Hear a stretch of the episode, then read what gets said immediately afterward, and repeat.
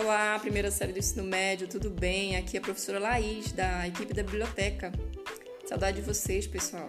Primeiro, parabéns, né? Que vocês agora estão no ensino médio, arrasaram, muito bem.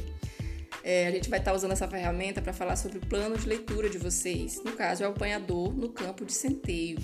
Vocês já deram uma lida, já deram uma folhada?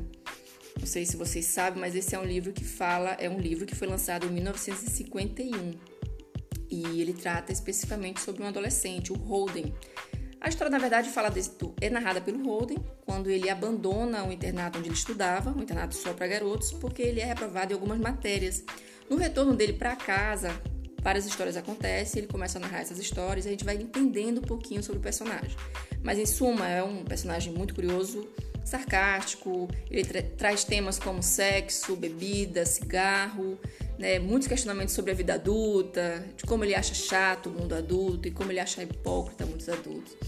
É, sobre o autor, a gente sabe que é o primeiro autor que escreveu especificamente sobre jovens, né? Na literatura americana é o primeiro que a gente tem informações sobre isso, sobre falar especificamente sobre um adolescente de 16 anos sem nenhuma outra pretensão, somente falar sobre ele e sobre as reflexões da vida dele.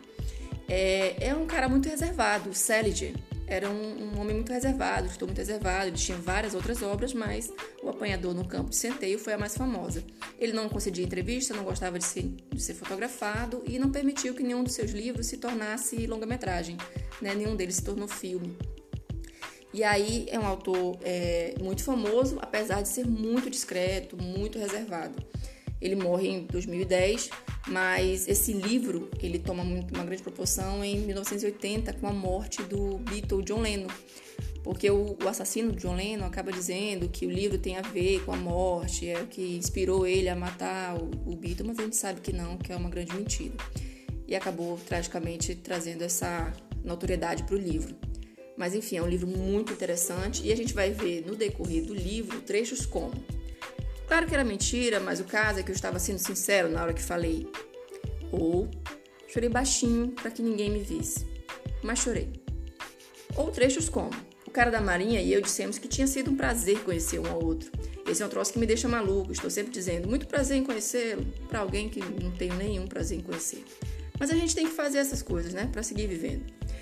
Pessoal, é um, um podcast bem curtinho, só para a gente poder entender um pouco o livro. Apreciem a leitura, leiam com muita calma, tentem absorver o máximo dessa leitura.